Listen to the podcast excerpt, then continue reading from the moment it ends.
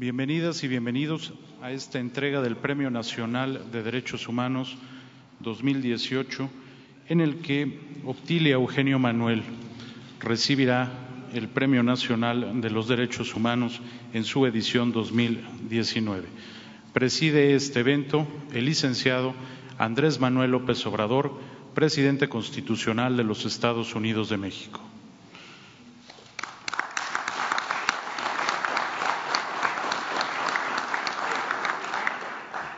Le acompañan el general Luis Crescencio Sandoval, secretario de la Defensa Nacional.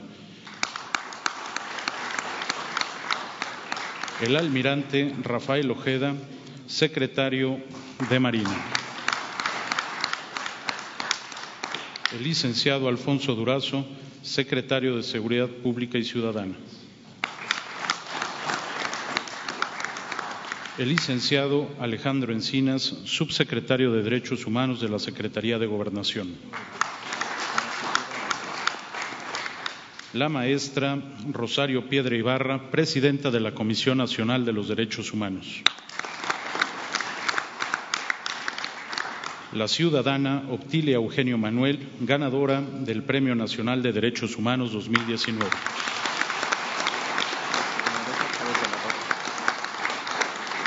La ciudadana Modesta Chávez de la Rosa, viuda del señor Margarito Díaz González, recipiendario de la mención honorífica. Gabriela Díaz Chávez, hija del señor Margarito Díaz González, recipiendario de la mención honorífica. A continuación, la maestra María del Rosario Piedra Ibarra hará la presentación de la persona galardonada con el Premio Nacional de los Derechos Humanos 2019 y de la persona que obtuvo la mención honorífica.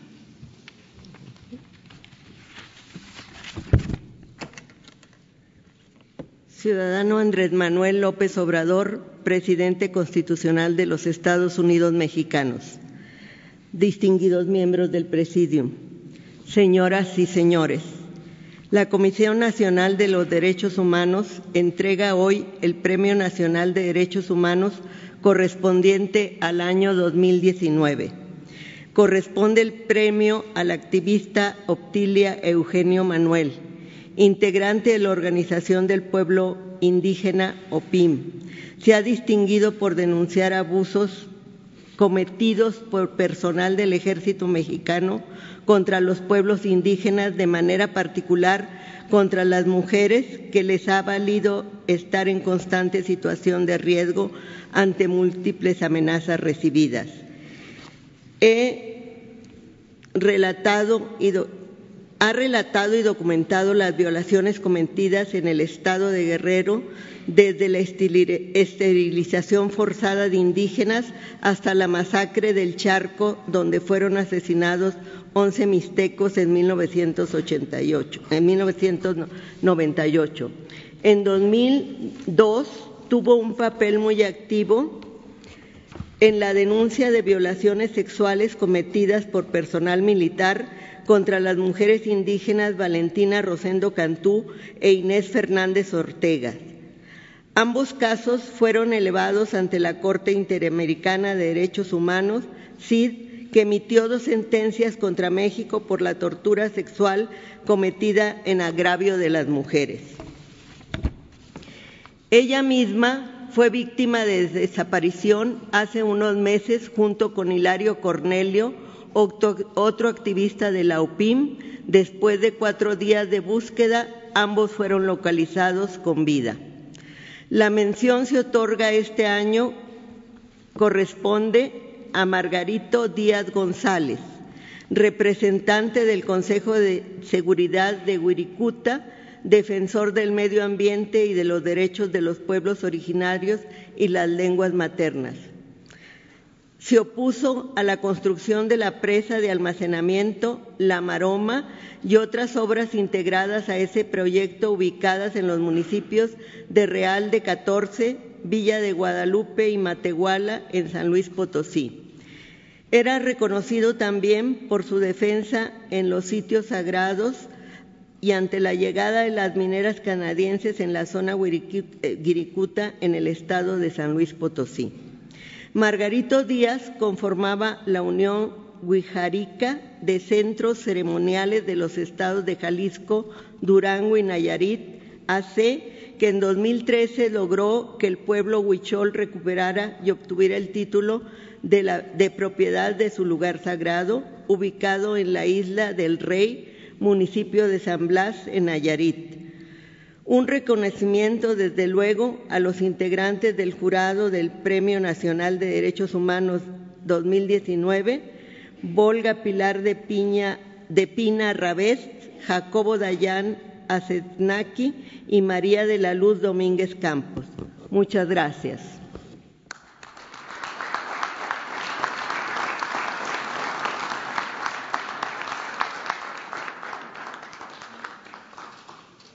Continuación, se realizará el testimonio de la premiada con el Premio Nacional de Derechos Humanos 2019, ciudadana Optilio Eugenio Manuel.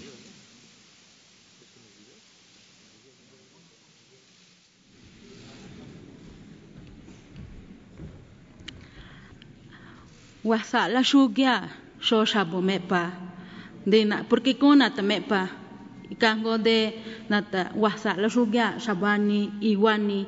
Sho singwani gua sho de trigarige lo que de de mate korjo kani ni de ni gano de kani de ya de no ne sho de na kamba sho kwa lo.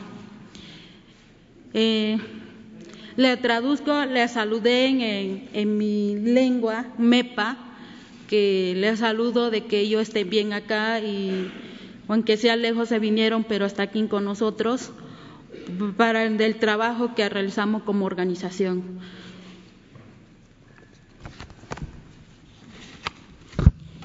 Y igual, como dijeron, mi nombre es Optilia Eugenio Manuel, soy del estado de Guerrero, mi comunidad se llama Barranca Guadalupe, del municipio de Ayutla de los Libres, pueblos originarios, es el MEPA. O aunque todos nos dicen tlapaneco, pero eso es insulto, quiere decir cara sucia, cara meca.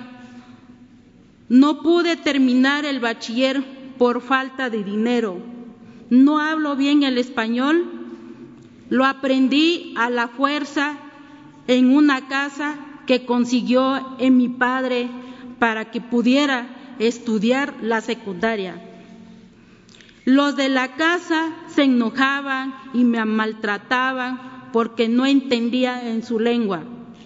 Hoy me encuentro en este Palacio Nacional con mucho orgullo y honor por estar con todos ustedes y con el presidente López Obrador, en que he depositado mi confianza y esperanza para que juntos en nuestro pueblo cambiemos nuestro país.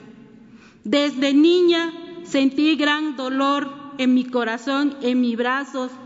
Murieron mis dos hermanos pequeños, los mató el sarampión. No solo a ellos, 40 personas hombres y mujeres y niños de mi pueblo. Fue hace 30 años, nunca nos vacunaban, no, no teníamos en camino ni escuela. Esos gobiernos nos olvidaron. Creo que por ser indígena, mi padre me dijo que estudiara para defender a mi pueblo.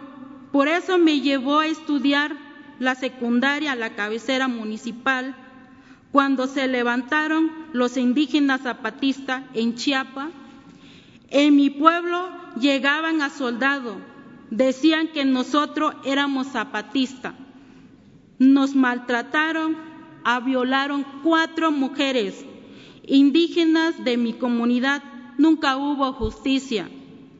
En el año 2002, junto con otros compañeros, empezamos a organizarnos.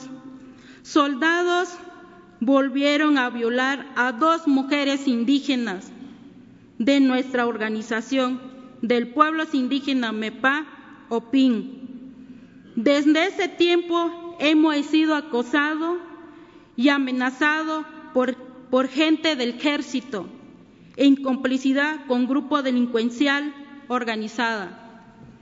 Ya mi hermano lo metieron en la cárcel y mataron al hermano de una de las mujeres violadas, asesinaron a mi prima con la que fundamos a la organización y a sus dos hermanos y a mi tía, encarcelaron de manera injusta a cinco compañeros, a mataron a dos compañeros, a dirigente del pueblo, Nasabi. Actualmente hay orden de aprehensión en contra de mis hermanos por un delito que el gobierno de Seferino Torreblanca, que fabricó en contra integrante de nuestra organización, la historia que conozco de mi pueblo ha sido sufrimiento, también de lucha y municipio. Se cometió masacre del Charco en el estado de la Matanza de Agua Blanca, en Chiapa de Latial, los estudiantes asesinados en Tlaltelolco. Hoy convivimos diarios con graves problemas de violencia e inseguridad. Recibir este reconocimiento vale mucho para mí, pero es también una gran responsabilidad de ser mujer por ser indígena. Mi conciencia me dice que debo seguir luchando. Por los derechos humanos no puedo quedar callada cuando conozco que a diario hay muchas mujeres que son acosadas, atacadas, asesinadas no entiendo esta violencia contra nosotras, menos en los centros de estudios donde se supone que está la gente más civilizada y no se respeta a las mujeres. Celebro en apoyo la lucha contra la corrupción que ha emprendido el señor presidente, pues en muchos ayuntamiento sigue como algo normal. Se da principalmente la construcción de la obra. En Ayutla hubo cambio para elegir a las autoridades municipal, pero no ha cambiado nada, no se ve la diferencia. En febrero de este año fui secuestrada por torturada por denunciar la corrupción. Sigo viva a gracias amplias movilizaciones colectivos y mujeres de organizaciones social, derechos humanos. La verdadera policía comunitaria nació hace 22 años en la montaña, está controlada por la asamblea de cada comunidad. Su, su representación se llama Coordinadora Regional de Autoridades Comunitarias. La CRA es un sistema de seguridad y justicia indígena que han servido para combatir la delincuencia. Las autodefensas son otras cosas. Nacieron en buena intención, sin embargo, han sido penetradas por las delincuencias y una vez se hace labor de policía deteniendo personas sin justificaciones, pidiendo dinero, otras veces hacen peor. En mi municipio no hay policía municipal. Como indígena carecemos de muchas cosas. También tenemos gran responsabilidad con nuestro país. Entiendo que el cambio se debe de dar de abajo hacia arriba, pero de arriba hacia debajo, debajo también, la situación actual dice que debemos a tomar nuestro papel como ciudadana y ciudadano para transformar nuestra realidad. Hoy tengo la oportunidad de decir ante usted, ante el pueblo, lo que pienso. Por eso pido la violencia contra las mujeres en los pueblos, montañas, sierras, ciudades, calles, transportes, en fábricas, oficinas, escuelas y universidades. Se cabe de una vez por todas. Ya no queremos ni un violador más en nuestro camino. Pido también que el dinero que manda el gobierno federal a los, a los ayuntamientos la obra pública sea entregado directamente a los pueblos mediante su comité de obra nombrado por su asamblea para evitar más o corrupción a la verdadera policía comunitaria debe de apoyarse en el marco legal con el que actúa la seguridad y justicia correspondiente, el Estado debe de asumir su plena responsabilidad. También corresponde el desarrollo nacional. Por todo esto, desde aquí les solicito atentamente una reunión de trabajo para plantearles nuestra propuesta de desarrollo de maneras conjuntas, trabajar como bien lo dice primero los pobres y de nosotros los pueblos originarios, somos los más pobres. Muchas gracias por escucharme.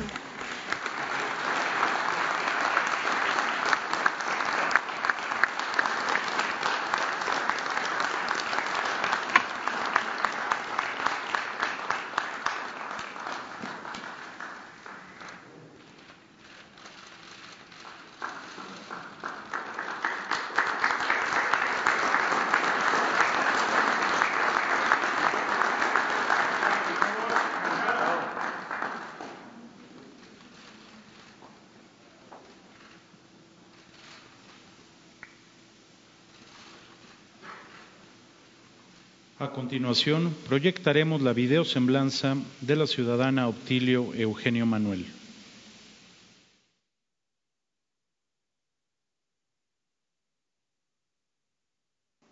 Mi nombre es Optilia Eugenio Manuel. Y soy de una comunidad de, de Ayutla de los Libres, que es del estado de Guerrero. Mi comunidad se llama Barranca Guadalupe. En mi comunidad cuenta con 300 habitantes y todos son MEPAS. Cuando yo tenía como 6 o 7, 8 años, yo vi que a un señor le llegó y maltrató a su mujer y la pegó y él empujó a su mujer y estaba moliendo en molino de mano. Y ella, la señora estaba embarazada, la golpeó y yo la vi, la señora se sangró. Y poco después de eso, y esa señora se murió por el golpe que recibió de su marido y no le hicieron nada a ese señor y la señora se murió porque se había muerto el bebé adentro. Y mi papá me decía, y tú tienes que hablar, viste, de lo que pasó a la señora, que no, que no habló y no sabía yo hablar en español, me tenía que quedar donde hablan en español y, y mi papá me decía, tú vas a ir a aprender a hablar en español y a escribir para que puedas regresar a ayudar a, tu comunidad. Ya que aprendas tú, tienes que regresar a la comunidad porque a la comunidad no participan a las mujeres, porque a las mujeres tienen que hablar. Y esa es la forma para poder ayudar a las mujeres, es lo que me decía mi papá. A pesar de que no había ni carretera y todo eso, llegaron, llegaban a los militares en las comunidades, se metían a las casas y mataban gallinas o chivos pero ni se los comían porque ahí se dejaban tirados. Es cuando en ese año fueron a, a cuatro mujeres que fueron violadas por militares en mi pueblo y no lo, y no lo denunciaron por el miedo y decían ahí en mi comunidad, pues que es que no, no podemos denunciar porque ellos están armados, porque vienen a matar a los indígenas y decían en Chiapas estaban matando a los indígenas. Entonces fue cuando nosotros vemos que era necesidad de organizarnos, ¿Cuál es el derecho que tenemos? Es un derecho tener, a, eh, tener una educación, a salud, y nosotros decíamos un derecho a tener vivienda, para ellos a, que tú conoces a tu derecho, eres una persona de alto peligroso. Y entonces somos los que nos matan, nos asesinan. Pero para mí esto me ha dado mucho a, a luchar de mi pueblo. Pues sé que mi pueblo son poquitos. Y tener de lo que tenemos que tener, ¿no? Y para mí era tener a educación, a tener a salud, a tener a desarrollo, a tener a carretera en el pueblo para poder a transportar los enfermos. Y yo he ayudado a mujeres que, han pasado a eso y hemos denunciado. Y porque hay unos médicos o enfermeras que a veces tratan mal a los pacientes. Puedo hablar, echar muchas flores, yo, pero la que va a hablar es mi trabajo. Mira cómo sacó bien bonito, tiene hartos maíz o tiene hartos frijol. Para mí, eso yo le digo a las enfermeras, digo, pues no va a hablar de como, como físico, tiene que va a hablar su trabajo. Mira, hizo bien el trabajo, mira cómo sacó y paciente está así, bien, ¿no? Y la gente va a estar bien agradecida. Siempre ha sido difícil, pero la más complicado a mí de lo que pasé en febrero. Y me bajan ahí y que me ponen en la en la, en la pistola y me agarran de cabello y me, y me suben a, en el carro y de ahí nos llevaron a, así boca abajo, nos vendaron ahí, ya adentro del carro, así venían así con una pistola atrás para mí. Llegué yo a sentarme así y llegaban y me, me agarraban de cabeza, me, daban de la pared y decían, y llegaban y me golpeaban, decían, ahora a ver qué periodista echaba más chile en esto, así decían. Y escuchaba yo, pues muchas cosas escuchaba yo cuando me estaban acordando y agolpeándome ahí. Dice, esta vez te vas a escapar, tendrás tu oportunidad, pero vas a cumplir. Estas son las condiciones que te vamos a dar. El número uno, no vas a ir a denunciar. Si vas a denunciar, ya sabemos dónde están tu familia, tus hijos, vamos a ir por ello. Por, esta vez te vas. Me dejaron en una orilla de la carretera. Aquí, en, en cinco minutos te volvemos a ver aquí, te, te vas a cargar la chingada. ¿eh? Yo decidí a declarar y doy cuenta quiénes son, ¿no? Doy muchas gracias a las organizaciones mm, y por eso estoy viva, porque si no conocieran en mi trabajo, otras organizaciones, no estuviera yo aquí. Pues muchas gracias que me, me, otorgaron ese reconocimiento. No es para mí ese premio, serían para todas las mujeres y para todos los indígenas y los que han sido víctimas de, de defensores de derechos humanos, que se han muerto y todo, ¿no? Pero la lucha ahí sigue.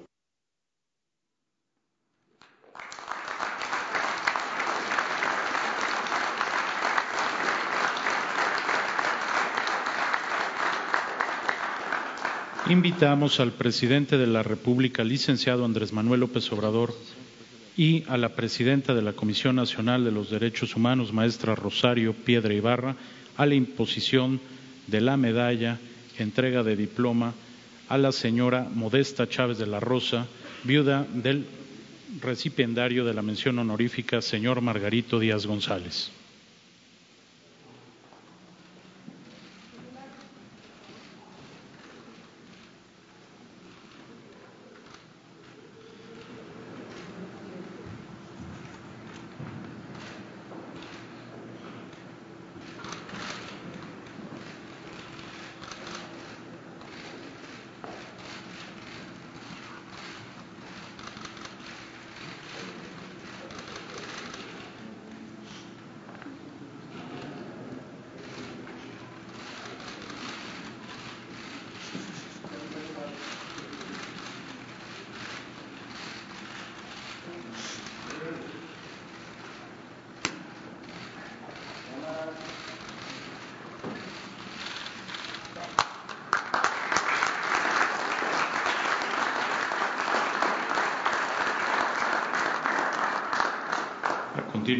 El presidente de la República impondrá la medalla y entregará el diploma y cheque a la ciudadana Optilia Eugenio Manuel, ganadora del Premio Nacional de los Derechos Humanos 2019.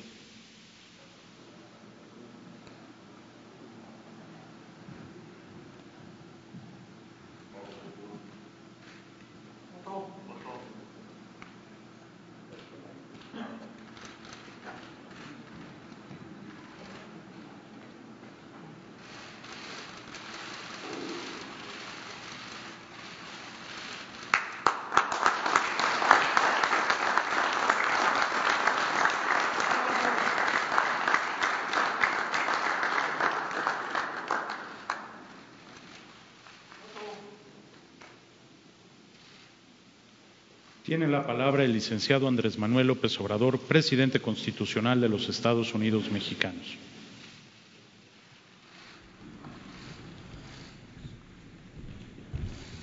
Amigas, amigos, nos da gusto participar en esta ceremonia de entrega de este premio por la defensa de los derechos humanos. Nosotros llegamos aquí, a este palacio, después de luchar muchos años por la justicia y por los derechos humanos. Y ahora que estamos como autoridad,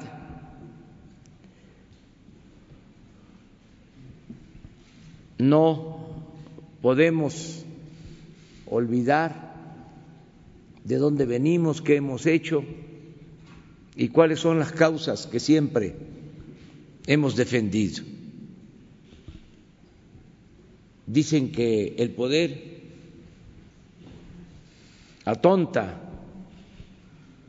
a los inteligentes y a los tontos los vuelve locos. Pero nosotros estamos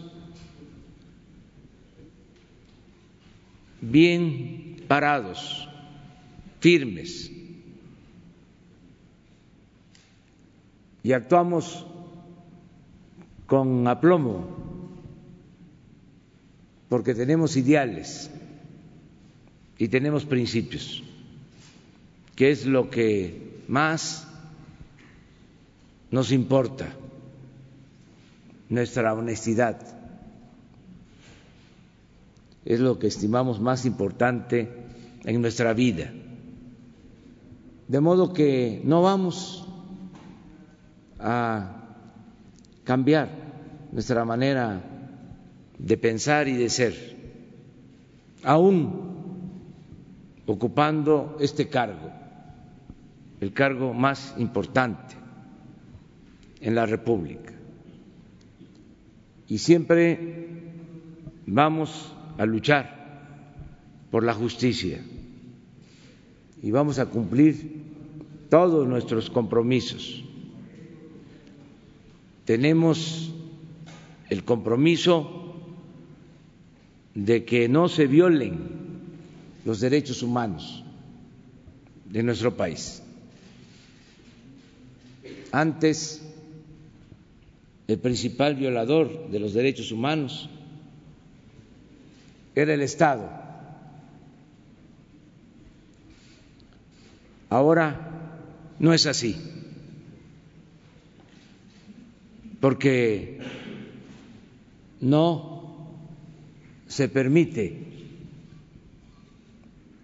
la violencia, la tortura, el aniquilamiento, las masacres, las desapariciones, la impunidad. Y si algún servidor público viola derechos humanos, es castigado. No se tolera la violación de los derechos humanos. Y esto que es un verdadero cambio se hace posible porque cuento con el apoyo de servidores públicos sensibles que le tienen amor y respeto a nuestro pueblo. Y destaco aquí que cuento con el apoyo de las Fuerzas Armadas que están ayudando para garantizar la seguridad pública sin violar los derechos humanos. Esto es muy importante porque necesitamos vivir en paz, con tranquilidad, pero eso se puede lograr si hay justicia, si hay bienestar y con respeto a los derechos humanos. No apostar a la fuerza, no querer enfrentar la violencia con la violencia. La paz, como lo hemos dicho muchas veces, es fruto de la justicia y tenemos por eso que respetar los derechos de todas las personas. A mí me da gusto, repito, estar aquí en esta ceremonia, eh, acompañando a la presidenta de la Comisión Nacional de Derechos Humanos, Rosario Piedra Ibarra, que tiene todo nuestro reconocimiento, porque es una mujer con principios, una mujer íntegra. Ella ha sufrido en carne propia lo que es la violación de los derechos humanos. Su madre, doña Rosario, es un ejemplo en la defensa de los derechos humanos, porque desde la desaparición de su hijo, del hermano de Rosario, que está aquí con nosotros, su mamá se dedicó a buscarlo y a denunciar las violaciones de derechos humanos. Y creó una organización desde hace muchos años, cuando era muy difícil, muy riesgoso luchar por los derechos humanos. Por eso le tenemos a Rosario toda la confianza para que siempre se haga justicia, que no haya impunidad, que no haya influyentismo, que el que cometa un delito sea castigado, sea quien sea. Y estoy seguro que de esta manera vamos a ir haciendo realidad la justicia sin simulaciones porque una de las prácticas de los últimos tiempos fue engañar, simular, aparentar de que se protegían los derechos humanos, que se combatía la corrupción, que había transparencia. Y en realidad todo eso era pura demagogia. Se creaban los organismos supuestamente independientes y sí eran independientes del pueblo, no del poder. Estaban como apéndices subordinados a los poderosos.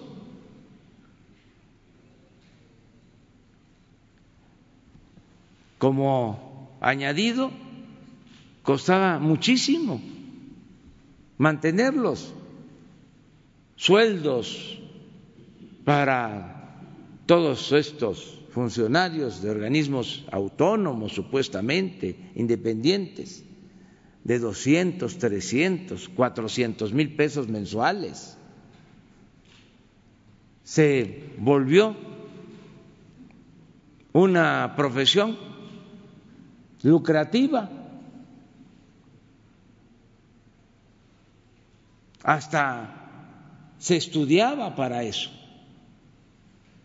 porque si se tenía nivel de maestría o de doctorado en derechos humanos, se podía llegar a una institución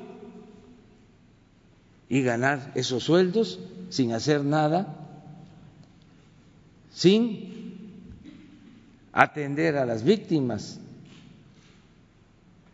actuando de alcahuetes del régimen, simulando. Todo eso tiene que desaparecer, se tiene que acabar. Por eso algunos están inconformes pero ahí se van a ir acostumbrando a que ya no va a haber simulación.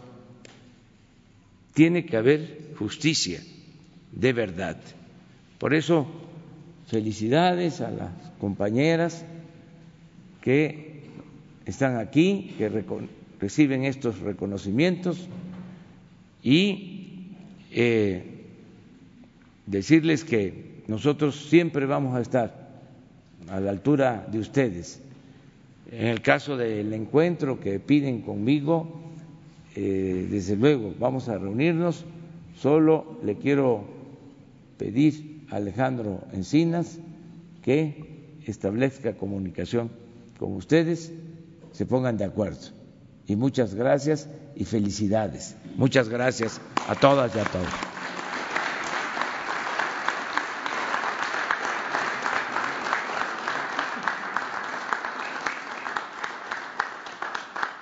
Agradecemos la asistencia de todas y todos ustedes. Es así como concluimos con esta ceremonia de entrega del Premio Nacional de Derechos Humanos 2019. Muy buenos días.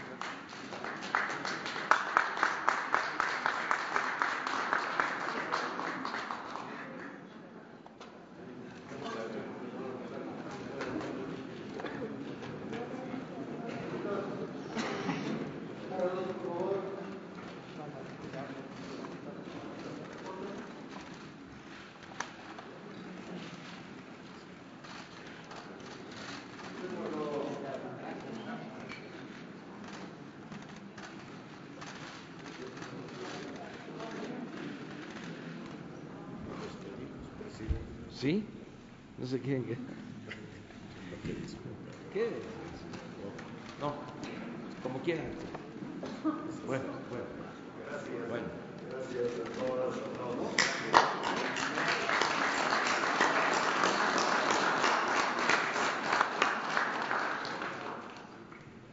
Bueno, los que quieran quedarse les invitamos. Vamos a continuar con esta conferencia, con este diálogo eh, circular. Vamos ahora a presentar información sobre la próxima subasta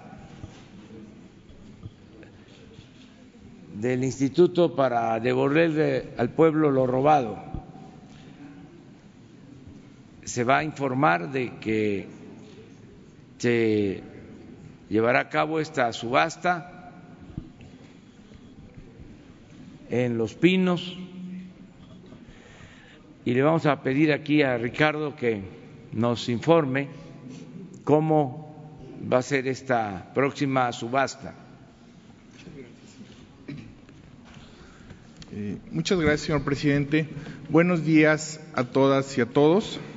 Eh, como lo anunciamos la semana pasada, el día de hoy vamos a ampliar la lista de bienes que se van a ofrecer el próximo sábado 14 y el domingo 15 en nuestra sexta subasta con sentido social que organiza el Instituto para devolver al pueblo lo robado.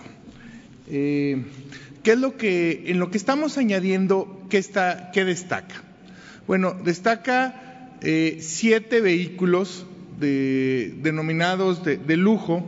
¿Qué son estos vehículos? Eh, ahorita presentamos las fotos. Son dos vehículos McLaren, eh, dos vehículos Lamborghini, un Aston Martin, un Ferrari y un Corvette. Eh, ahorita presento el, el rango de precios.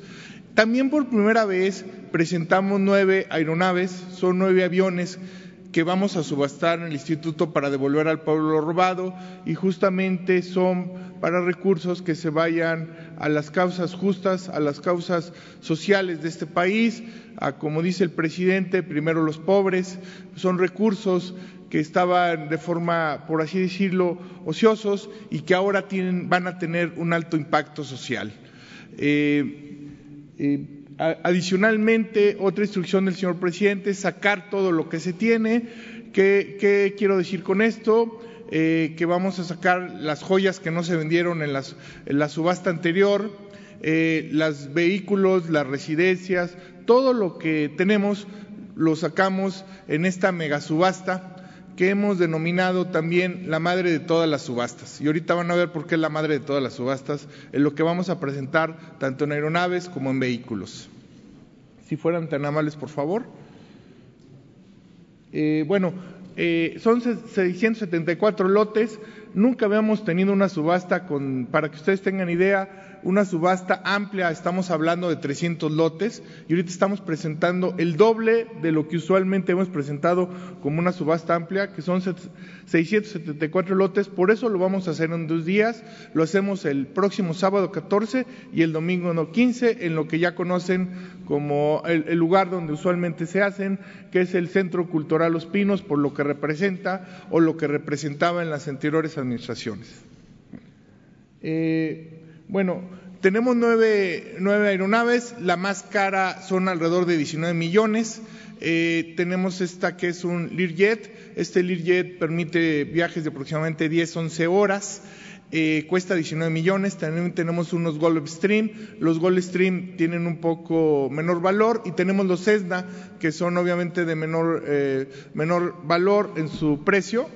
Eh, ahí están los vehículos, dos McLaren, dos Ferrari, un Aston Martin, un Lamborghini. Ahorita les presentamos un pequeño video, les presentamos las fotos para que tengan mayor referencia. El rango de vehículos va aproximadamente de 560 mil a 3 millones y medio. Eh, más o menos la suma es alrededor de 20 millones por estos vehículos. Eh, ahorita les presentamos las fotografías. Eh, adicionalmente viene una serie de joyas, de residencias que ya vamos a sacar que ya habíamos anunciado en anteriores subastas, pero que ahorita ya tienen un descuento, tienen un precio menor y representan una buena oportunidad para la ciudadanía. Si fueran tan amables. Aquí presentamos la, primera aeronave, ahí la pueden ver, eh, el precio de salida alrededor de casi 12 millones de pesos. Eh, esto es un eh, Gulfstream eh, Commander para vuelos de alrededor de dos a tres horas, seis pasajeros, dos pilotos, si fueran tan gentiles. Eh, este es el más caro que tenemos, alrededor de 19 millones de pesos. Este vehículo, este, perdón, aeronave, que es un Learjet, este lo, lo pueden, pueden utilizar para viajes que son alrededor de 10 a 11 horas, se puede utilizar para ambulancias, se puede utilizar para eh, quien lo compre, para taxis aéreos o para eh, viajes de, negocios quien así lo decida comprar. Eh, este es el primero de los vehículos. ahí tienen un McLaren, precio de salida es el de mayor valor, alrededor de 3 millones y medio de pesos, un poco más. ahí tienen otro McLaren, igual con las mismas características que el primero eh, y así van a ir presentando cada uno, eh, también eh, Ferrari, Aston Martin, uno color piñón que por ahí pueden ver. ahorita les presentan un video. Insisto, por ahí, por estos vehículos estamos calculando como precio inicial 20 millones, sin embargo, esperamos estos vehículos, el instituto ha tenido una muy buena recepción por parte de la ciudadanía en los vehículos nos ha sido muy bien, en las joyas también, en los bienes inmuebles un poco hemos, se nos ha hecho un poco más de dificultad venderlos, pero sí los hemos vendido.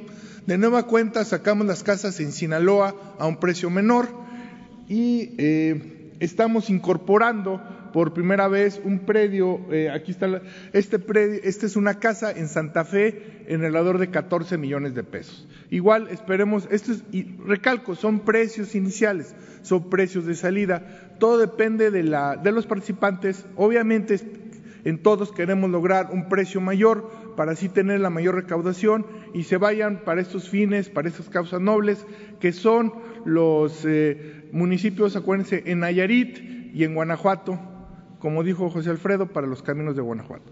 Entonces, en este sentido es que presentamos esta mega subasta. Eh, cuando la semana pasada decíamos que iba a ser pues verdaderamente una subasta sin precedentes, pues aquí están los bienes. Eh, nunca se había hecho este tipo de subastas, este tipo de bienes. Ahora el instituto, para devolverlo al pueblo robado, bajo el mandato, bajo la, la ruta que nos ha trazado el señor presidente de primero sean los pobres, primero sean las causas justas y sociales, es que nosotros estamos dando respuesta y estamos eh, llevando a cabo esta subasta. Repito, es el próximo sábado 14, domingo 15. Quienes nos estén escuchando y nos estén viendo al interior del, del país o en otras partes, pueden hacerlo vía telefónica la puja, eh, pueden participar por medio del teléfono, no es necesario que estén presentes, eh, no obstante hacemos un llamado a toda la ciudadanía que nos quiera acompañar, eh, pueden participar, ya lo saben, con 100 pesos cuesta la base de participación. ¿Dónde pueden comprar sus bases de participación? En Telecom, en tiendas de conveniencia, en Chedragui, en 7-Eleven, en Banamex y pueden registrarse en la página que es subastas.sae.gov.mx. Ahí les dice cómo pueden de forma más detallada cómo participar. Insisto en que por quien así lo crea conveniente lo haga por vía telefónica. Eh, es una oportunidad para en este mes de diciembre poder aprovechar y poder participar en el proyecto del señor presidente.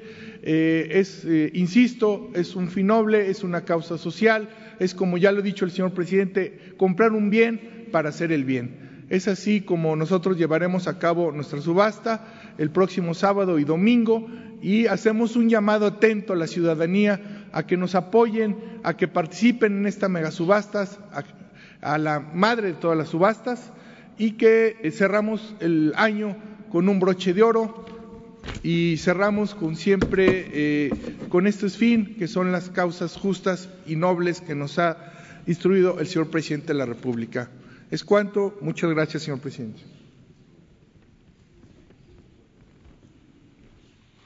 Bueno, este, esto es lo de la subasta. Recordar a todos los participantes que no solo es obtener un bien, sino hacer el bien, que los que compren estos eh, automóviles, los aviones, las casas, nos ayudan porque el dinero se entrega o se utiliza para eh, hacer caminos, obras en los municipios más pobres de México.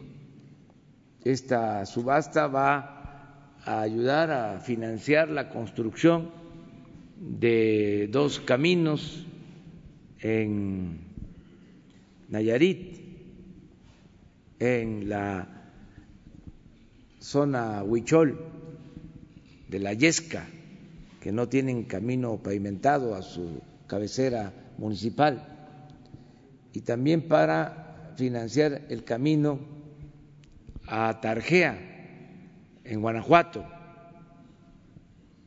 En el caso de Guanajuato son 46 municipios y ese municipio, Tarjea, que está en la sierra, no tiene camino pavimentado a su cabecera municipal. Entonces, con esta subasta se van a hacer esos caminos, de modo que invitamos a todos a participar en la subasta en los pinos para que se reúna el dinero necesario. Pues eso es, en términos generales, lo que eh, informamos el día de hoy. Agregar que suspendí mi viaje a Sonora, ofrecer una disculpa a los padres de los niños de la guardería ABC. Voy a estar con ellos pasado mañana. Suspendí mi viaje eh, o se pospuso el encuentro porque hoy eh, vienen los representantes del gobierno de Canadá y de Estados Unidos para la firma del tratado de libre comercio entre México, Estados Unidos y Canadá. Es eh, una reafirmación de ese tratado es eh, el volver a eh, ratificar ese tratado el día de hoy eh, y vamos a estar aquí en Palacio, por eso suspendí mi visita a Hermosillo, pero el jueves voy a estar en esta reunión. En general, eso es lo que quiero este, informar a ustedes. Eh, vamos a abrir preguntas y respuestas, para preguntas y respuestas. Los dos, ustedes. Buenos días, presidente Marco Antonio Olvera del diario Bajo Palabra. ¿Cuál es eh, la ratificación de este acuerdo trilateral de Canadá, México y Estados Unidos con respecto a lo del tratado? Que bueno, finalmente ha sido un estira y afloja, amenazas de parte de Trump y Canadá. Bueno, pues se ha portado diplomáticamente más que educado ese país con respecto a nuestro. ¿Cómo va a ser ese pues ese finalmente es un estilo y afloja, presidente, que todavía no está definido para la firma del tratado. Bueno, eh, tenemos que esperar todavía estas horas, pero ya hay un acuerdo inicial entre los gobiernos. Falta la aprobación de los congresos en el caso de nuestro país, vamos de la mano. Estamos trabajando juntos, tanto el Senado como el Ejecutivo. No se aprueba nada si no se informa y se consulta previamente al Senado. Entonces, eh, ya se llevó a cabo este procedimiento en nuestro país y hay acuerdo en que se firme el día de hoy este tratado, que requiere básicamente de la aprobación de los tres gobiernos, vamos a decir, de los ejecutivos. Esto es de parte de Canadá, eh, es una aceptación del gobierno de Canadá. Eh, falta, desde luego, que en el Congreso de Canadá se eh, ratifique. En el caso de Estados Unidos ya hay un acuerdo de parte del gobierno que encabeza el presidente Donald Trump, pero falta que el Congreso eh, ratifique. Parte nuestra ya existe el acuerdo.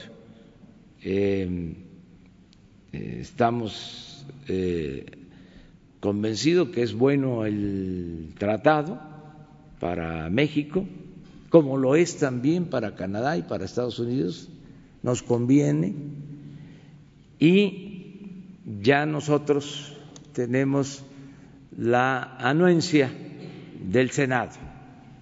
Desde luego, en su momento el Senado va a tener que eh, ratificarlo, porque ese es el procedimiento. Eh, hoy mm, se firmaría por parte de los ejecutivos, de los eh, negociadores de los tres países. Por eso eh, me quedé aquí en la ciudad, porque se va a llevar a cabo una reunión eh, el día de hoy. Vienen representantes del gobierno de Canadá, y de Estados Unidos. Eso es lo que puedo informarles. Presidente, y con el tema que hoy se aborda, eh, no precisamente de nuestros hermanos indígenas, pero sí de los trabajadores de la cooperativa Cruz Azul. Aquí afuera eh, se están manifestando esposas de trabajadores, algunos ya fallecidos, otros que siguen en activo, que se han violentado sus derechos laborales, que Billy Álvarez ha intentado o está intentando despojarlos de esa cooperativa que mantiene a miles de familias. Usted en marzo de este año le encomendó a Alejandro Encinas, el secretario de Derechos Humanos, que los atendiera. Hasta este momento no los ha atendido.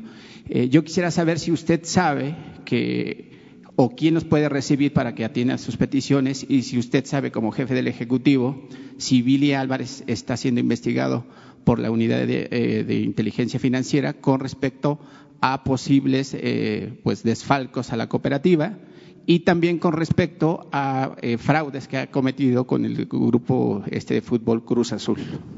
No tengo información, no me ha este, presentado ningún informe eh, Santiago Nieto de inteligencia financiera sobre esta empresa y vamos a atenderlos eh, si se están manifestando.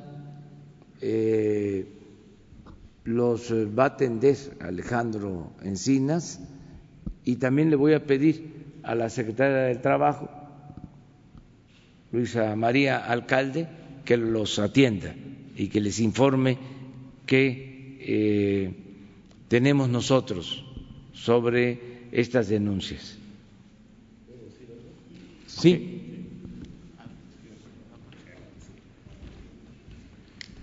me temo que está mal informado, porque sí hemos tenido reuniones frecuentes en la Secretaría de Gobernación con distintos grupos de la cooperativa de Cruz Azul, está siendo atendido cada uno de los casos, incluso hemos dado soporte con cobertura de seguridad en el desarrollo de diversas asambleas. Lo hemos visto en la Subsecretaría de Derechos Humanos, en la Subsecretaría de Gobierno y, por supuesto, seguiremos atendiéndolos en coordinación con, los diputados locales del Estado de Hidalgo que están colaborando también en este proceso. Muy bien.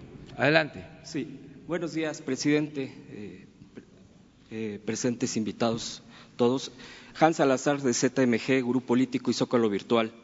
Eh, respecto al TEMEC, eh, eh, quisiera yo preguntarle, presidente, ¿cuál es su postura con lo que afirma la CONCAMIN? Ayer plantean, defendamos lo que nos toca y seamos firmes en el TEMEC, em, ya que, según esto, se está metiendo mucho más presión para la aprobación por parte del gobierno norteamericano. Entonces, ellos piden este tipo esta postura por parte de los empresarios, de la CONCAMIN concretamente de esa Cámara, eh, ¿qué respuesta les daría precisamente el día de hoy que se reúne con eh, pues los negociadores de los otros dos países, Canadá y Estados Unidos? Y ahorita le haría una segunda pregunta, por favor. Bueno, este, nosotros desde el principio, desde que participamos, como observadores, porque la negociación se inició en el gobierno anterior, cuando nosotros ganamos la presidencia, en mi carácter de presidente electo, eh, me invitaron a participar en las negociaciones y eh, se nombró una comisión de parte nuestra para eh, estar pendientes de eh, la negociación y de los acuerdos. Fijamos con mucha claridad nuestra postura, definimos qué era lo que considerábamos importante que no se podía aceptar y se logró eh, un primer acuerdo. No fue fácil, eh, hubieron presiones. Al final eh, se nos atendió y por eso aceptamos se firma eh, durante el gobierno del presidente Peña, a finales del gobierno del presidente Peña, pero con eh, la aceptación nuestra. nosotros eh, vimos bien el acuerdo. Luego lo aprueba el Congreso de nuestro país. Y posteriormente, porque tiene que ser aprobado por los congresos de Estados Unidos, ya lo dije, y de Canadá, ante ciertas eh, peticiones de eh, los congresistas estadounidenses, de manera especial de los demócratas, se nos pide que se pueda abrir la negociación y nosotros eh, decidimos aceptar eh, trabajar sobre todo en el tema laboral, que era la petición principal de los eh, legisladores demócratas y sigue siendo hasta ayer.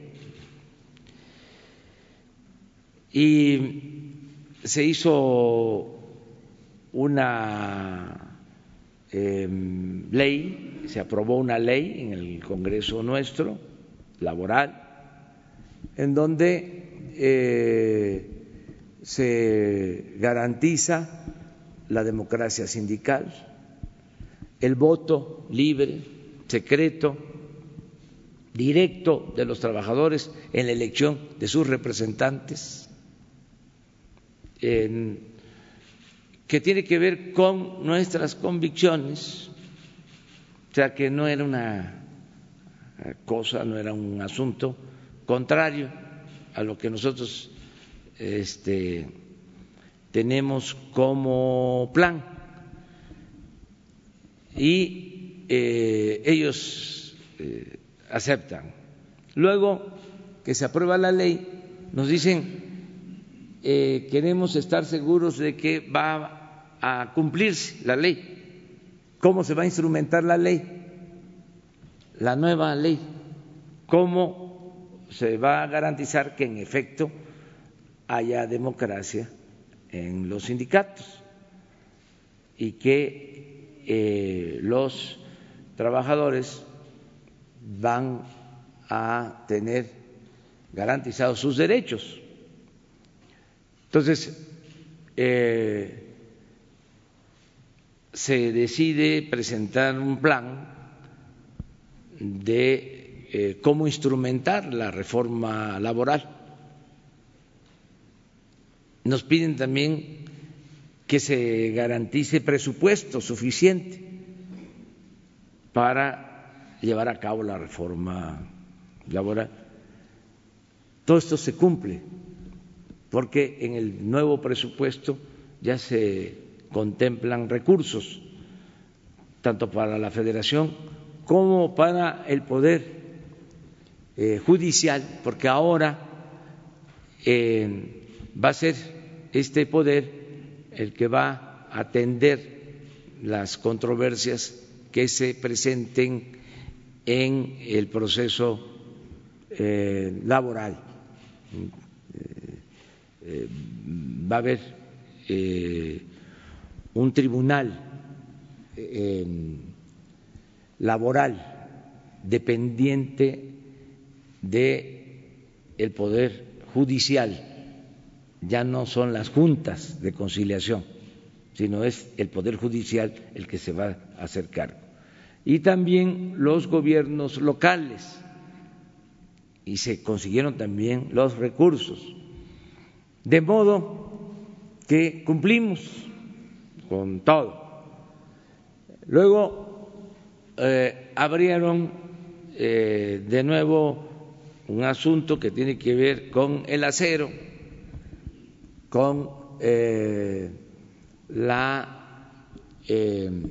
exportación del acero mexicano que tenía que producirse en México y en América del Norte, no importarse de otros países. Ya también se llegó a un acuerdo en esta materia.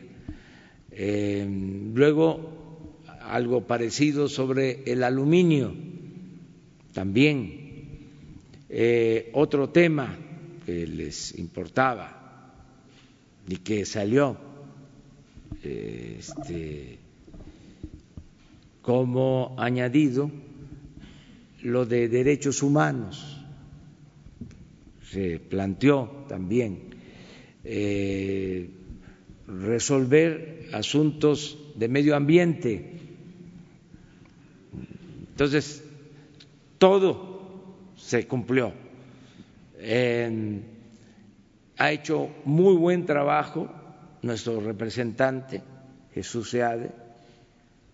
Eh, ha estado constantemente en las negociaciones y ayer me informaron que eh, habían eh, decidido este, aceptar la invitación de que se firme aquí en México este acuerdo y que venían de Estados Unidos y de Canadá para la firma. Entonces vamos a esperar, ya les informamos en el transcurso del día en qué condiciones se va a suscribir este acuerdo, que considero, adelanto, eh, va a ayudar mucho a la economía nacional, porque significa eh, inversiones, eh, significa empleos, significa mejorar nuestras relaciones económicas y comerciales. Eso es lo que puedo comentar. Gracias, presidente. Segunda, eh, segundo tema que le quiero plantear y a propósito del tema de los derechos humanos, que se está, bueno, el Premio Nacional. Eh, le voy a plantear un tema muy polémico, eh, como muchos de los que le, han planteado, y se trata del siguiente. Se han cumplido 14 años de un montaje televisivo sobre la detención de dos presuntos secuestradores, Florence Cassés y e Israel Vallarta. Hace siete años, con una presión inusitada del gobierno francés, fue liberada Cassés por graves faltas al debido proceso, eso con la, eh, con la intervención de la Suprema Corte. Y hace unos días, Israel Vallarta, que sigue preso en un, entiendo que en un penal de alta seguridad, envió una carta a un medio de comunicación para hacer presente su caso, puesto que lleva 14 años sin, sentencia. Eh, la secretaría, eh, quisiera yo citarle, la secretaria de secretaria, de Gobernación ha dicho textualmente lo siguiente: los mismos criterios, los mismísimos criterios con los que salió Florence Cassés tendría que tendría que salir Israel Vallarta los, mismísimos criterios. Eh, entendiendo que es un tema judicial, que es un tema que corresponde a otro poder, eh, sin embargo, eh, pues el gobierno federal me parece que no, no, puede estar exento de tener alguna postura ah, en este tema.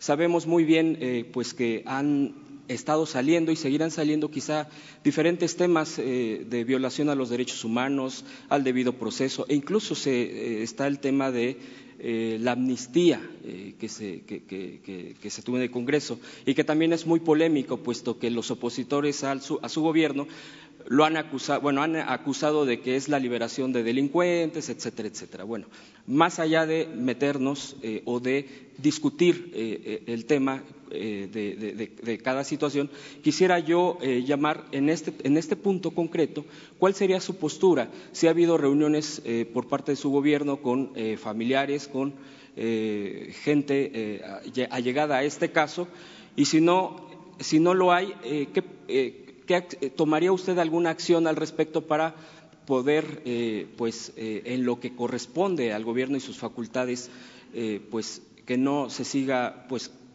más años sin una sentencia y la, la, diferenciación, bueno, pues por hace unos años la presión del gobierno francés por todos conocida y bueno, pues este abuso pues que fue difundido de, manera muy fuerte por las dos, televisoras eh, predominantes de este país y bueno, ya no digo de los eh, funcionarios en ese momento de, un gobierno diferente a este.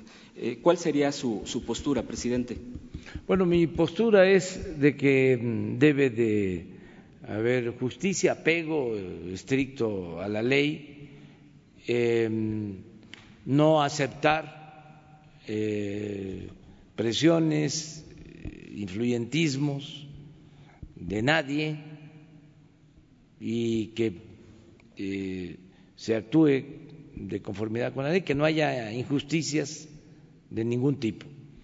Eh, cuando se demora mucho en dictarse una sentencia, pues eh, no se está cumpliendo con un principio de que la justicia tiene que ser pronta y expedita. Esto es eh, inaceptable, es este un eh, error, una falta del poder judicial. Eso no debe de suceder en el país.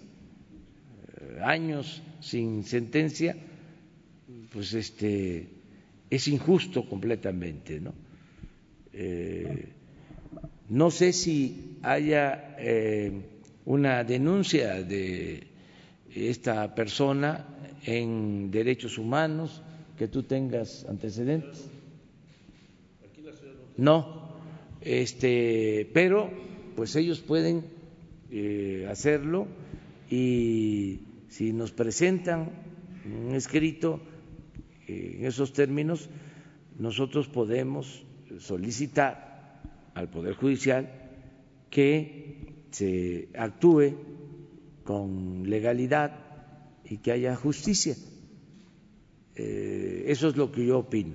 Y desde luego ya este, que no se vuelvan a repetir montajes, eh,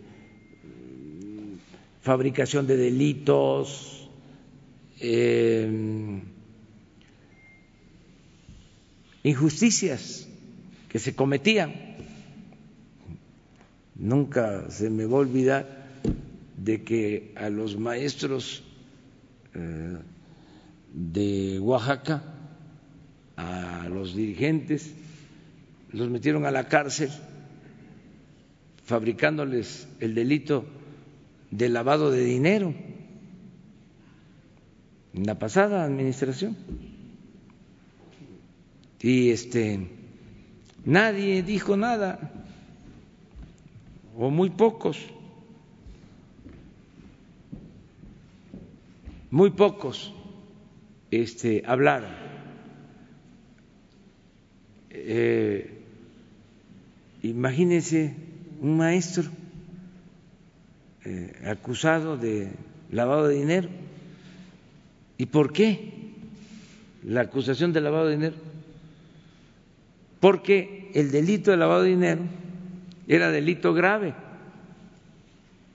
Y si le eh, atribuían ese delito, no salía de la cárcel, no tenía derecho a fianza. Dice lo retorcido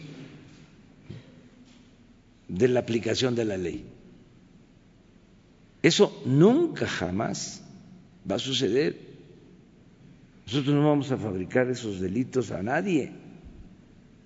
Este, eh, y eso muestra pues la diferencia, no estamos actuando este, igual. ¿no? En ese sentido iría la misma ley de amnistía, presidente.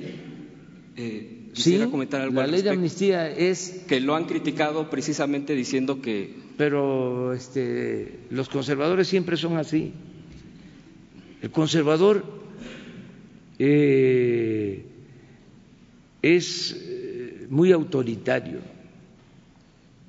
Eh, hay un término. Bueno. Gracias, presidente. Sí, no voy a decir.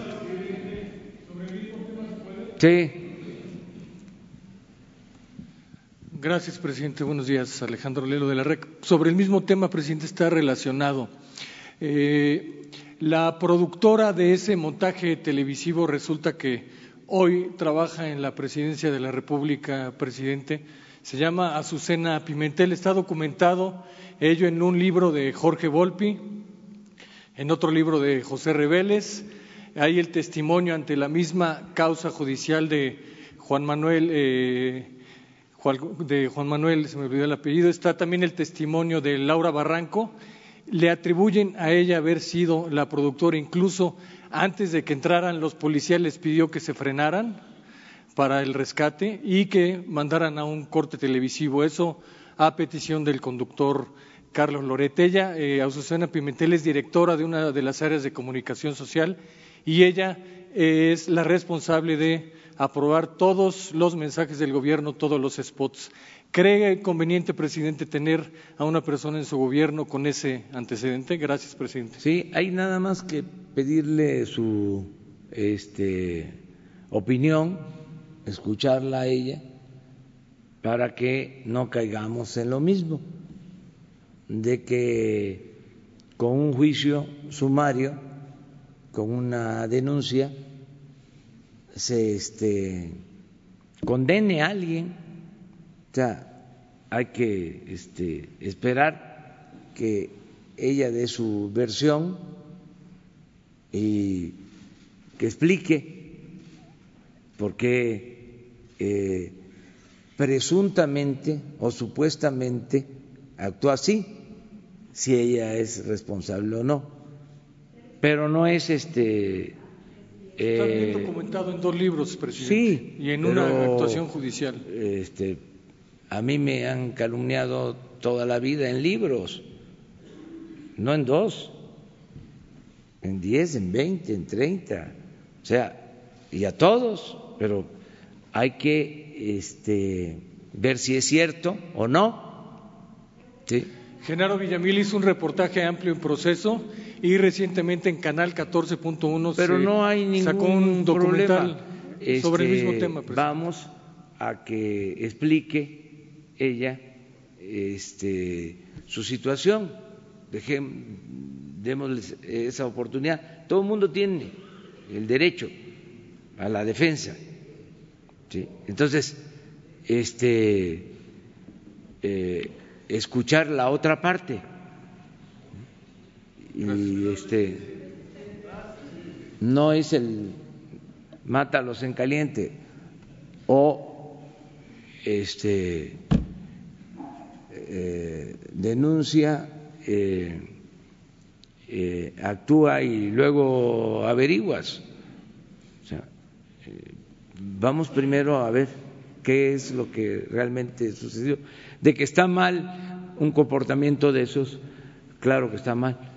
¿Cómo se llama el que estaba de director de, del programa? Ah, sí, ahí hay que ver, hay que ver porque son cadenas también, ¿no? O sea, este, de mandos, ¿sí? ¿Quién dio la orden arriba? ¿Sí? ¿Quién la ejecuta?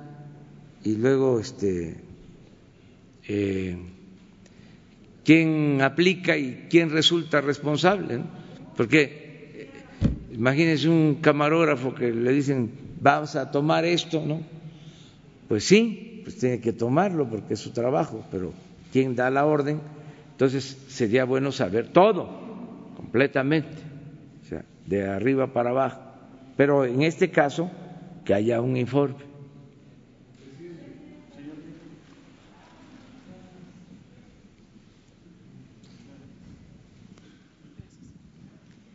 Gracias, presidente. Quisiera preguntarle sobre el adendo o la adenda que están que se negoció para el TEMEC. Mencionó usted que entre los temas que pidió Estados Unidos que se reabriera es derechos humanos.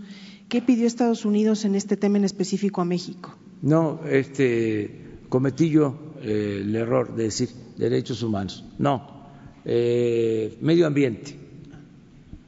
Correcto. La segunda pregunta que le quiero hacer es, presidente, eh, empezó una lluvia de amparos contra la aprobación de la ley de extinción de dominio, un poco pensando en, que hay quienes se consideran afectados porque eh, los bienes podrían ser asegurados o apropiados por parte del Estado antes de que termine eh, los juicios. ¿Qué piensa sobre, sobre este tema? Pues que este, pues es natural, ¿no? De que eh, se busque proteger los bienes de los que son presuntamente responsables de delitos.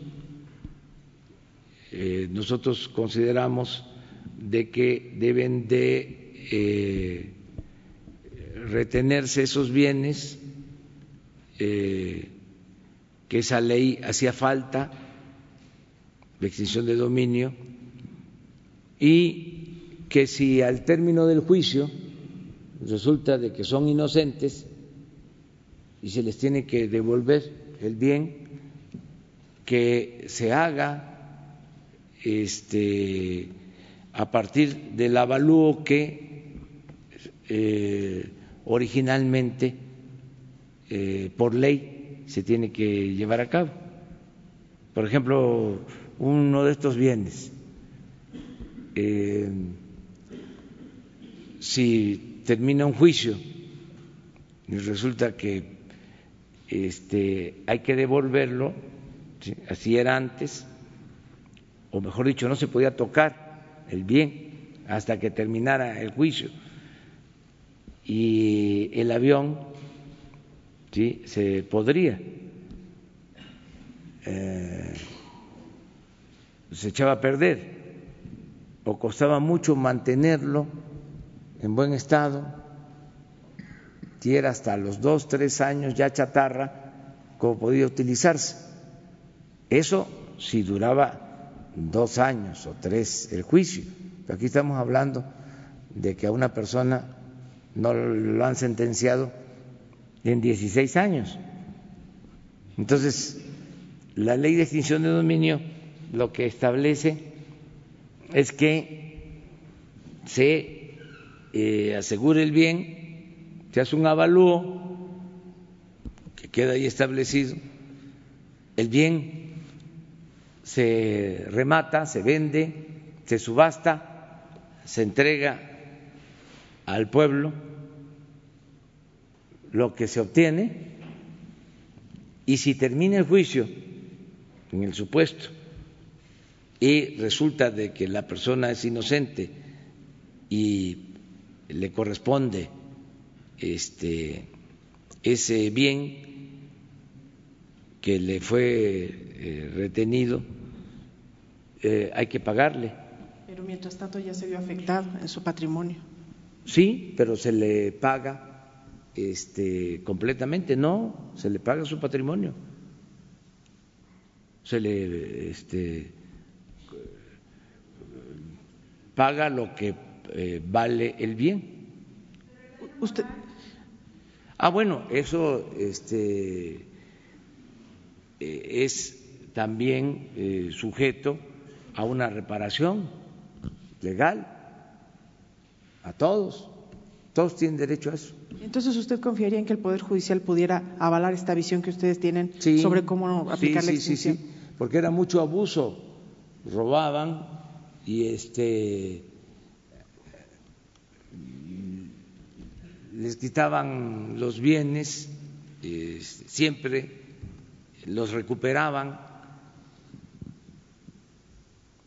¿Quieren que yo les diga de un caso famoso? No, se los dejo de tarea. Este, a ver, a ver, ¿a quién le confiscaron bienes?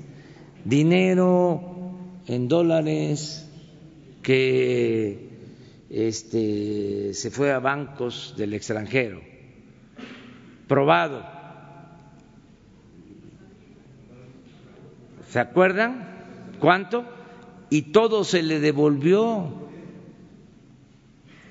todo se le devolvió. Pero bueno, ahí lo dejo de tarea porque luego este nos olvidamos de esas cosas, pues. Presidente, por último preguntarle, ¿qué opina del hecho a de ver, que van a hacer la investigación a los de los que les han devolvido eh, devuelto bienes? Es interesante, ¿eh? porque este salen de la cárcel y este y les han devuelto todo, todo completamente. Presidente, también preguntarle sobre el hecho de que el Poder Judicial haya sancionado solamente a los jueces involucrados en el caso del asesinato de Abril, pero el magistrado que dio la orden para modificar la prisión, para que no tuviera que estar en, prisión el esposo de, de la víctima, eh, libró la sanción. Es decir, se sanciona a los jueces, pero el magistrado que está arriba no es castigado. ¿Qué opina de este caso? Pues debe de castigarse a todos los involucrados. Eso lo tiene que hacer el Poder Judicial.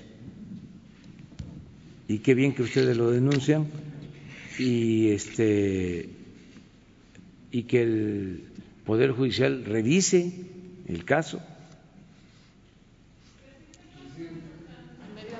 ¿Mandé? Los cambios en medio ambiente que mencionó en el tratado.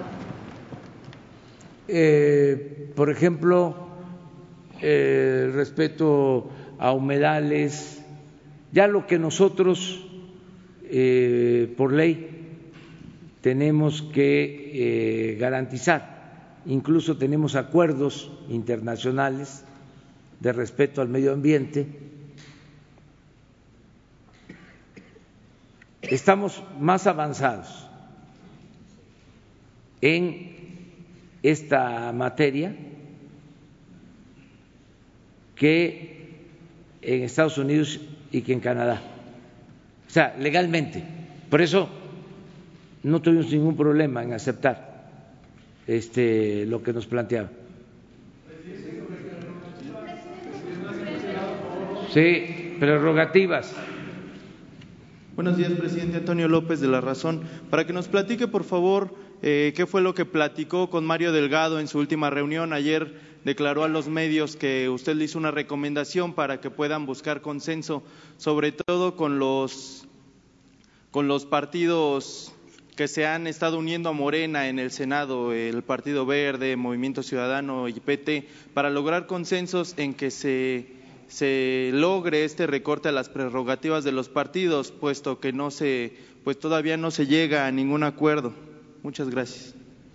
Bueno, eh, tengo entendido que hoy se va a votar eh, una iniciativa de reforma para reducir el monto, el dinero eh, que reciben los partidos Ojalá y se apruebe.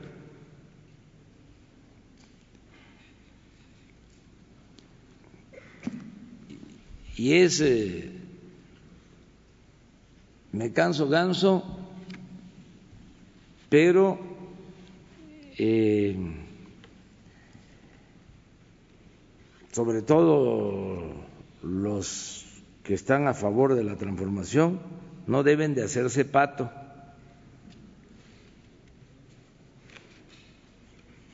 Este, hay que reducir eh, eh, los presupuestos a los partidos. ¿Usted eh, le, pidió a Mario Delgado que buscara consenso en el Senado? Sí, que buscara consenso, que convenciera de que eso ya no corresponde, o sea, el tener mucho presupuesto en los partidos no corresponde a esta nueva realidad. Nunca se ha justificado eso, este, el que se tenga tanto dinero en los partidos y en los órganos electorales. Imagínense un presupuesto de 12 mil millones de pesos para el Instituto Electoral y le hacen una disminución de mil y hacen un escándalo diciendo que es un atentado a la democracia. Eh, yo creo que eh, los partidos tienen que eh, ayudar al plan de austeridad es un plan de austeridad de Estado, no es austeridad nada más del Ejecutivo, del Gobierno federal, es austeridad del Estado en general. Nosotros eh, hemos actuado siempre de manera consecuente a mí me tocó eh, dirigir un partido cuando se hizo una modificación legal, una modificación electoral, y de recibir eh, 20 millones, eh, la ley aumentó, o la reforma que se hizo en ese entonces, aumentó para que el partido recibiera 300 millones, de 20 a 300. Y dijimos no.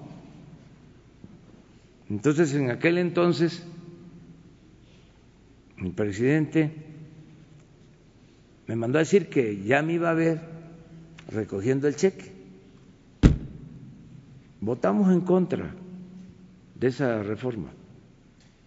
¿Y qué hicimos? Nos correspondían los 300 por ley. Utilizamos lo que manejábamos y el resto se compró en libros. En ese entonces los libros de secundaria no eran gratuitos y nosotros entregamos los libros gratuitos de secundaria. Y es un orgullo porque al tomar esta decisión, el destinar ese dinero para los libros de secundaria gratuitos, el gobierno tuvo que decidir que los libros de secundaria desde entonces se iban a entregar de manera gratuita. Fue un gran triunfo. ¿Y en qué otra cosa utilizamos el dinero excedente? Creamos casas de defensa de los migrantes en la frontera. ¿Y en qué otra cosa utilizamos el dinero? Se le daba una beca a las viudas y a los huérfanos de compañeros nuestros que fueron asesinados en la lucha, sobre todo en un sexenio, que hubo mucha represión. Y se creó fideicomiso y ese dinero se distribuía de esa manera. Entonces, entonces sí se puede, sí se puede reducir, además se va a ver muy mal, hoy hay que estar pendiente. Le pido a todos que estemos pendientes para ver quién va a votar en contra de que se disminuya el presupuesto para los partidos, porque luego en las campañas y en el discurso y en los escritos y en las entrevistas los dirigentes hablan de democracia y partidos hablando de que eh, es mucho el gasto y de que tienen que acabarse los privilegios y que hay que reducir el número de plurinominales y todo eso, pero pura demagogia, porque a la hora Morena tiene que dar el ejemplo. Hoy. Y todos los partidos. Y hay que estar pendiente sobre eso. Muchas gracias, presidente. Y hay que ser consecuentes Nada más. Presidente, una segunda pregunta sobre también tiene que ver con, con Morena. Eh, suman ya 17 denuncias que ha recibido la Fiscalía General de la República por, por presunto uso electoral de recursos. De estas 17 denuncias, la mayoría, dice la misma Fiscalía, provienen de Morena. Esto tiene dos lecturas. Por una parte, hay quienes señalan y afirman que pues que los morenistas están haciendo un buen trabajo al denunciar incluso a gente de su partido. Pero por otro lado, señalan que es una clara muestra de que al interior del partido se está generando una guerra, que hay tribus, eh, porque bueno, pues incluso ni los mismos aspirantes a la dirigencia nacional se han logrado poner de acuerdo en la elección al dirigente. ¿Qué nos puede decir al respecto? Muchas gracias. No, nada, porque eso ya es asunto que tiene que ver con los partidos. A ver. Jefe de la Nación, eh, muy buenos días, buenos días a los que nos ven y nos escuchan. Carlos Pozos, reportero de la revista Petróleo y Energía.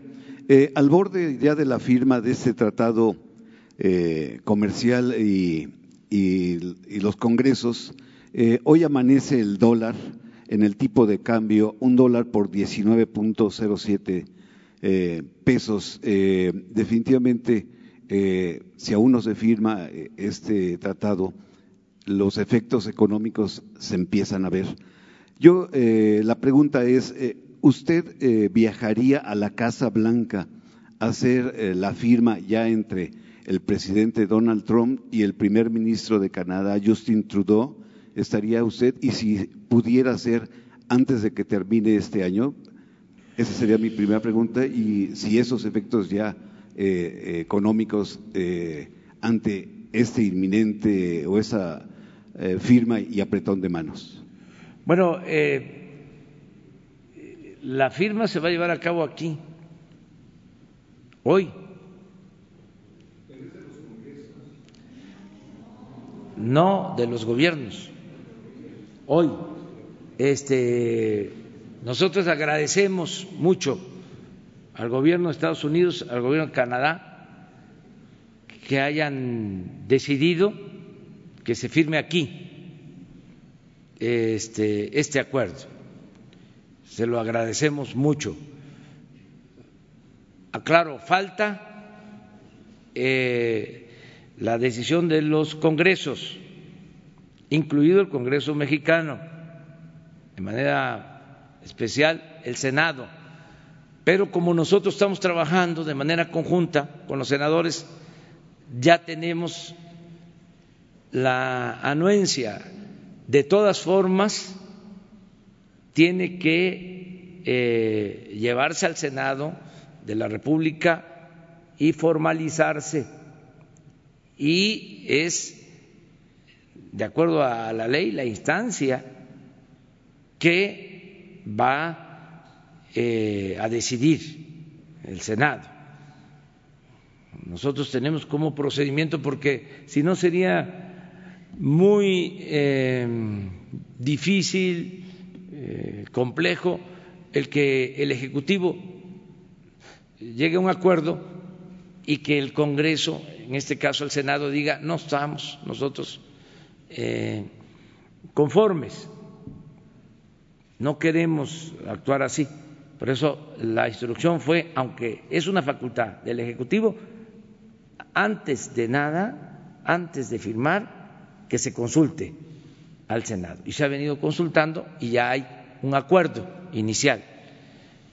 Pero esto lo tienen que hacer eh, en Canadá y lo tienen que hacer en Estados Unidos. Yo es muy probable que eh, hable por teléfono con el eh, primer ministro Trudeau el día de hoy. Tengo la información que hay una conferencia de prensa de la señora Pelosi, eh, que es la dirigente del Congreso en Estados Unidos, de la Cámara de Diputados, ya en unos 15 minutos a las 9 de la mañana, de hora de México, a las 10 hora de Washington, ella va a dar una conferencia de prensa sobre este tema. Em, de todas formas, o sea, aclaro, lo que se firma hoy es el acuerdo de los gobiernos y falta que eh, haya la ratificación de los congresos. Entonces, eh, va a llevarse a cabo esta conferencia. Ojalá y la señora Pelosi, eh, pues, esté de acuerdo en que ya debe de salir este tratado. Y sí nos va a ir muy bien. sí, está, pero desde antes Miren el tiempo que llevamos en el gobierno, el peso se ha fortalecido con relación al dólar. Eh, cuatro por ciento. Y si lo medimos con relación a hoy, es cinco por ciento. Es de las monedas del mundo que más se han fortalecido nuestro peso. No ha habido eh, devaluación ni depreciación de nuestra moneda. Estamos bien este, en este eh, tema. Una más. Vamos a dejárselas a Sara. Gracias, presidente. Buenos días. Preguntarle si hubo acompañamiento de los empresarios en la firma de este adendum del TEMEC. Algunos, eh, Gustavo de Hoyos de Coparmex, que sabemos es opositor a su gobierno, ha criticado y ha dicho que no, pero las demás cámaras empresariales sí estuvieron Sí. participando. Sí, todas. Eh, en el caso de Coparmex, con todo respeto, pues sí una postura este, muy partidista. Él parece este, el jefe de un sector de un partido que por respeto no menciono. Entonces, este, está dedicado a oponerse. Eh, yo creo que sus eh, representados opinan distinto.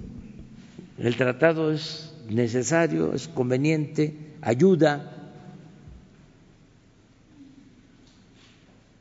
Y ya una vez que se firme y que pase, ya vamos a hablar sobre los eh, detalles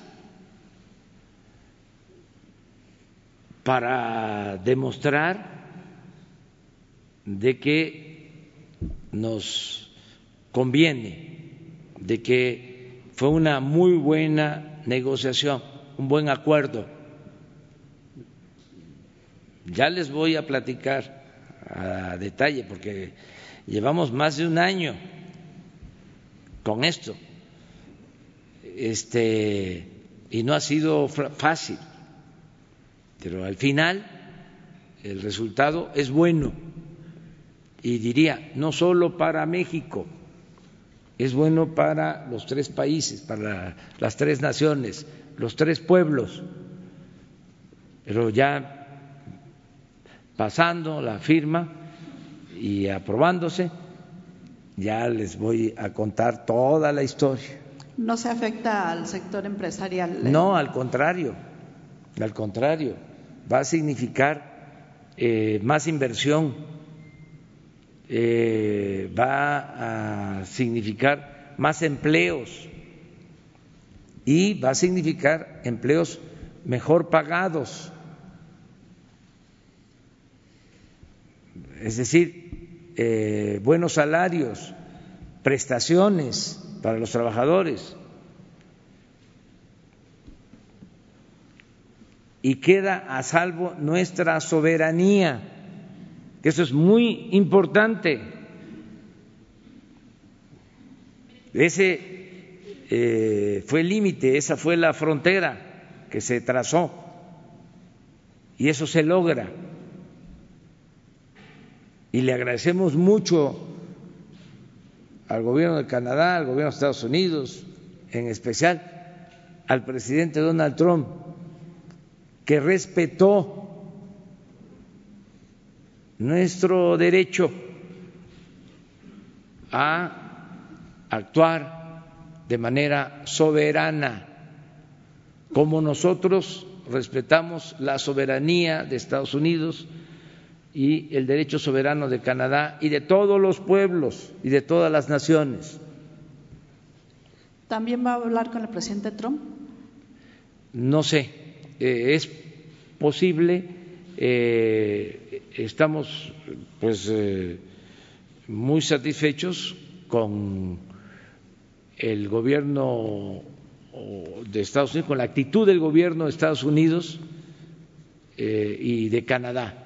Este, y de manera especial yo eh, tengo que reconocer que el presidente Donald Trump ha sido respetuoso de nosotros, de México, y eh, este acuerdo mm, ayuda mucho a las tres naciones. Y nada más en el tema también en esta relación complicada con Estados Unidos, usted celebraba el viernes allá en, su tierra, en su agua, que el presidente Trump no declarara como terroristas a los cárteles de la droga, pero hay algunas preguntas sobre si se pactó algo con el procurador estadounidense, si van a participar más las agencias de Estados Unidos en las investigaciones o si se llegó a algún acuerdo Incluso, pues, no hay algunos que dicen que por eso se fue el, expresidente Evo Morales. Sí, así son los conservadores, ¿eh?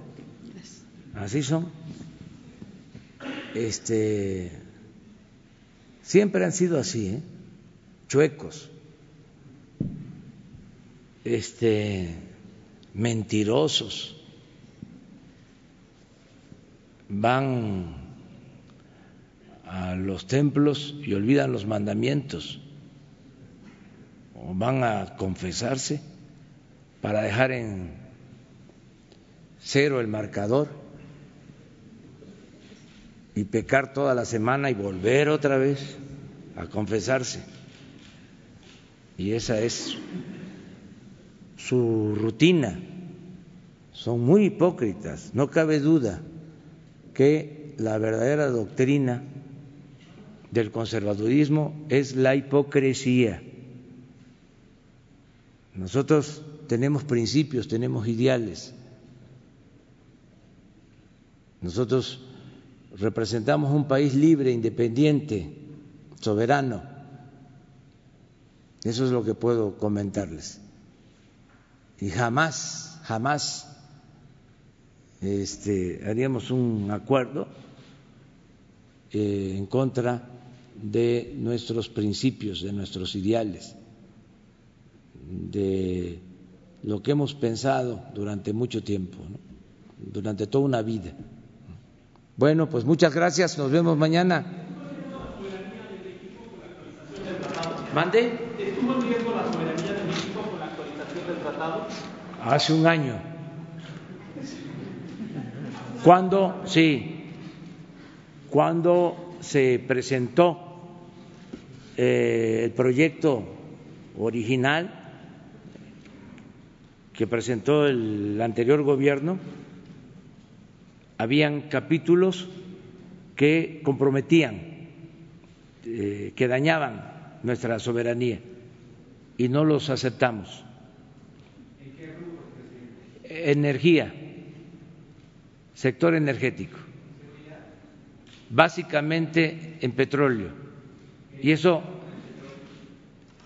quedó establecido en el tratado, lo van a leer, de que el petróleo es de México, es de la nación.